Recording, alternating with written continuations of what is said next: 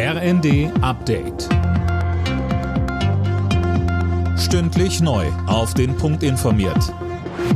Ich bin Daniel Stuckenberg. Guten Tag.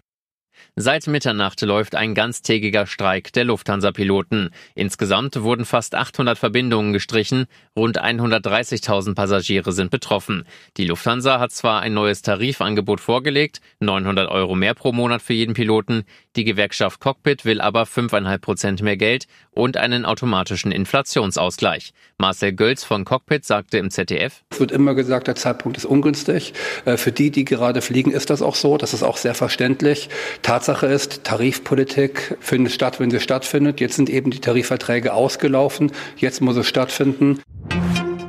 Im Streit um die hohen Energiepreise droht der Chef der Gewerkschaft Verdi mit deutschlandweiten Protesten. Gegen die Belastungen müsste der Staat noch einmal 20 bis 30 Milliarden Euro in die Hand nehmen, sagte er der Augsburger Allgemein. Andernfalls werde sich Verdi aktiv an geplanten Protesten beteiligen.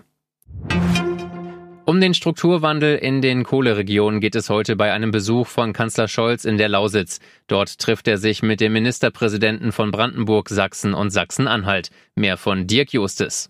Der Kohleausstieg ist eigentlich für 2038 geplant. Die Ampelregierung hatte angekündigt zu prüfen, den Ausstieg auf 2030 vorzuziehen.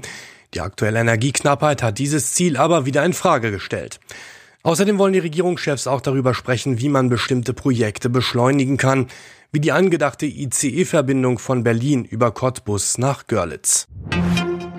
Bundespräsident Steinmeier zeichnet heute die beiden Nobelpreisträger Klaus Hasselmann und Benjamin List mit dem Bundesverdienstkreuz aus. Hasselmann bekam im vergangenen Jahr den Physiknobelpreis, List wurde mit dem Chemie-Nobelpreis ausgezeichnet.